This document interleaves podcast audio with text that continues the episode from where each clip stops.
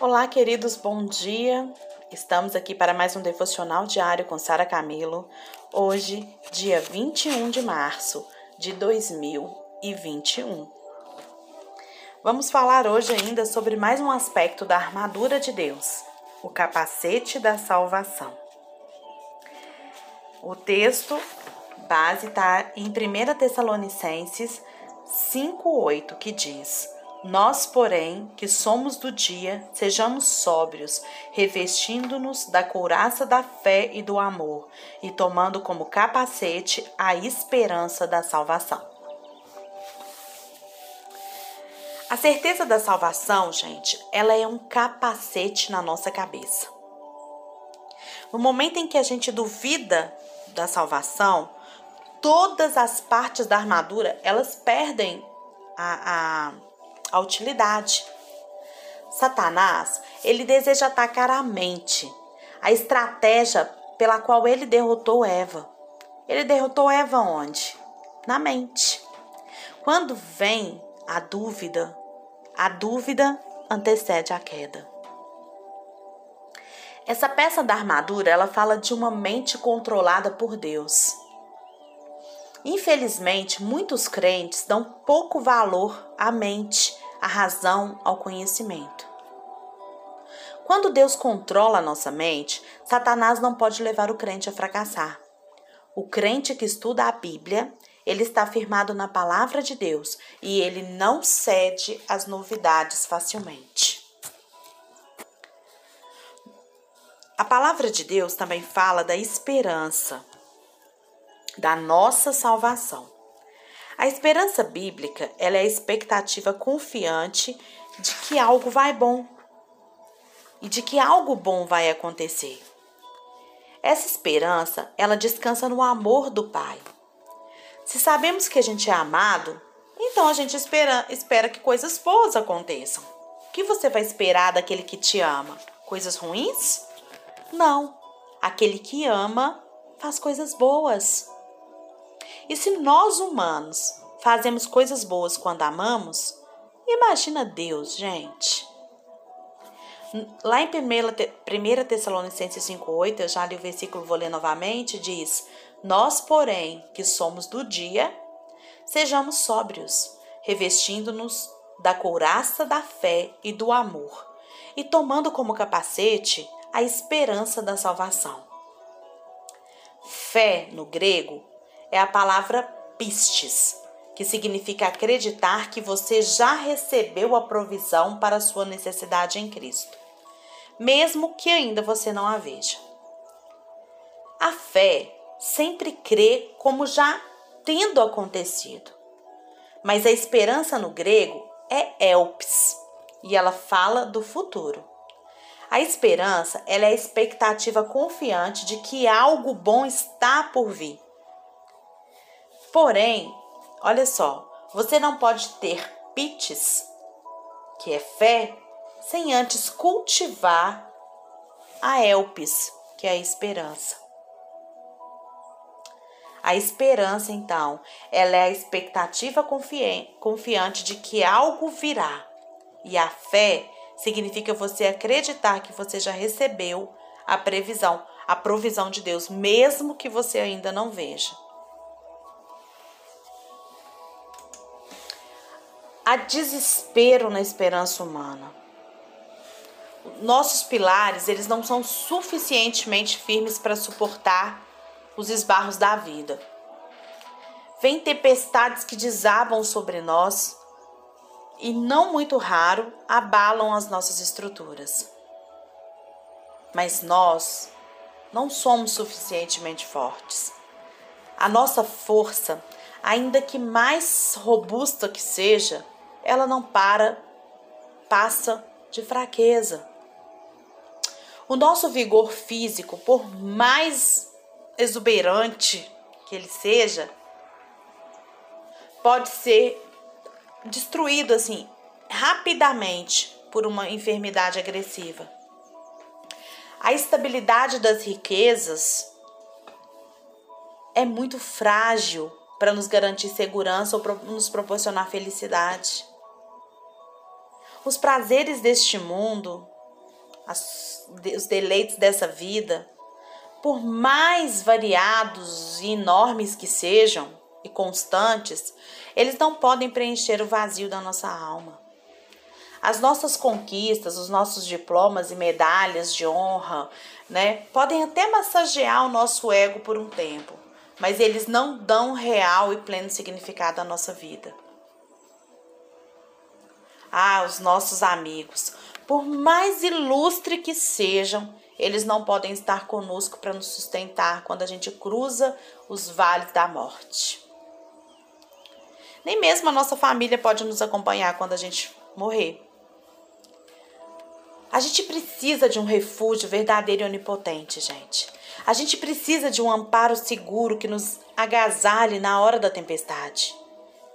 E onde que está esse refúgio? Ele não está na terra, ele não está na nossa força nem na nossa sabedoria. Ele não está no nosso dinheiro nem nos nossos amigos. Ele não está em nós mesmos e nem em nossa família. Mas o nosso verdadeiro refúgio, queridos, ele está em Deus. E nele está a nossa esperança. Por que, que Deus pode ser a nossa esperança? Por que, que a gente pode afirmar que hoje que Deus pode ser a nossa esperança e com isso proteger a nossa mente, a nossa cabeça com o capacete da salvação? Em primeiro lugar, porque foi Ele que nos criou e nós somos dele. A nossa vida não é fruto do acaso e nem surgiu espontaneamente. A nossa vida não é simplesmente uma, um resultado de uma evolução que nem, nem foi planejada pelos nossos pais. Nós fomos criados por Deus. Foi Ele quem nos formou de forma assombrosamente maravilhosa. É isso que a Bíblia diz, que de uma forma assom assombrosamente maravilhosa foi que Deus nos formou. Ele conhece cada célula do nosso corpo. Ele tem contado cada fio do nosso cabelo. Isso que a Bíblia diz. Ele planejou a nossa vida, pois ele nos amou antes de criar os céus e a terra. Nós somos dele por direito de criação, porque ele nos criou e cuida de nós. Pode ser ele o nosso refúgio. Ele é a nossa segurança. Então, por que que Deus pode ser a nossa segurança? Primeiro, porque nós somos dele. Foi ele que nos criou, ele conhece cada milímetro. Se existir uma unidade menor ainda, menor ainda do que isso do nosso ser. Em segundo lugar, Deus pode ser a nossa esperança porque Ele nos sustenta e nos protege. Deus apenas não nos criou, mas também Ele cuida de nós. Nele, vivemos, nos movemos e existimos.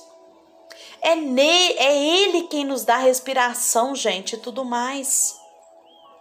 É Ele quem nos guarda e nos supre as necessidades. É Ele que nos dá o pão de cada dia e preserva a nossa vida. Nossa vida, ela não está à deriva aí, jogada de um lado para o outro pelas circunstâncias. Mas as mãos de Deus dirigem o nosso destino. As mãos de Deus de, dirigem a nossa vida. Ele nos cerca de todos os lados e põe sobre nós a sua mão. É Ele quem estende debaixo de nós os seus braços eternos e nos carrega no colo. Eu sei que você vai falar assim, mas você falou que não existe destino. Destino é aquilo que eu escrevo.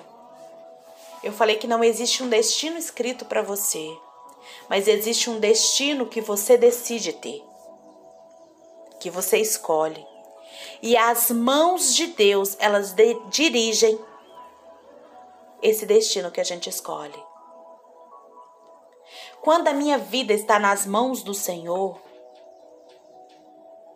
Ele vai me direcionar para as escolhas certas. Quando a minha vida está entregue a Ele, as coisas não vão acontecer por acaso. Portas vão se abrir e portas vão se fechar quando não tiver nada, elas vão fechar. Quando não for algo bom para a nossa vida. porque Deus dirige a nossa vida. Então, segunda coisa que nos faz crer que Deus pode ser a nossa esperança, porque Ele nos sustenta e nos protege. Ele nos direciona nas escolhas certas. Eu sei que eu vou fazer a escolha, mas se a minha vida está na mão dele, ele vai, o Espírito de Deus que está em mim, vai me direcionar para fazer a escolha certa na minha vida. Em terceiro lugar, porque ele nos perdoa e nos dá a vida eterna. Se fôssemos entregue à nossa própria sorte, a gente ia perecer assim, gente, rapidaço. Nossos pecados, eles são muitos e maligníssimos. Um só já seria suficiente para manter a gente fora do céu. Porém, Deus, ele nos amou a tão ponto, a tal ponto, gente, que ele deu o seu filho unigênito para morrer pelos nossos pecados e ressuscitar para nossa justificação. Ele não poupou o seu próprio filho para poupar-nos da condenação eterna. Ele moeu o seu filho na cruz para suspender o castigo que deveria cair sobre nós. O seu filho morreu em nosso lugar para revelar-nos o seu amor e a sua justiça. Em Cristo, a gente tem pleno perdão e redenção. Dele, a gente recebe a vida eterna e a garantia da salvação. Nós não precisamos ter medo do passado, porque nós já fomos perdoados. Nós não precisamos temer o presente, porque nós já temos livre acesso à sua graça. Nós não precisamos temer o futuro, porque nós temos a garantia da glória na nossa vida. Em Deus está a nossa esperança. Jesus é a nossa própria esperança. Nossa vida, ela não é como uma descida ladeira abaixo, onde a gente vai lamentando e chorando, mas a nossa vida é como um monte que a gente vai escalando, exultantes de alegria, porque a nossa esperança está no Senhor. E essa esperança de que algo bom está em nós ou que de algo bom vai acontecer, essa, essa esperança só descansa no amor do Pai. E se a gente sabe que é amada, a gente sabe que coisas boas vão nos acontecer. Então, queridos, a certeza da salvação ela é o capacete na nossa cabeça. A esperança em Cristo vai fortalecer esse capacete. Sem esse capacete, no momento em que a gente duvida da nossa salvação, todas as outras partes da armadura, para que, que você vai pregar o evangelho? Para que, que você vai falar a verdade? Para que, que você vai acreditar na justiça? Todas as partes se desprendem. E aí você fica um alvo fácil para os para todos os dardos inflamados que o inimigo quer mandar na sua vida. Mas quando você coloca a sua esperança naquilo que pode te dar esperança, que é Jesus, você vai conseguir manter a sua cabeça protegida, a sua mente, a sua razão protegida. Você não vai duvidar. Lá no Éden, Eva teve soberba. A serpente conseguiu colocar na mente de Eva a soberba. Você pode ser igual a Deus. Então, Eva, depois da soberba, de achar que poderia conseguir as coisas por ela mesma, ela teve um espírito de rebeldia. Ela se rebelou contra Deus. Porque a soberba acompanha, a rebeldia acompanha a soberba. É no orgulho, é na vaidade ou na soberba que a gente vai se rebelar contra Deus. Quando um filho acha que ele sabe mais do que seu pai, a tendência dele é se rebelar. É algo natural. E depois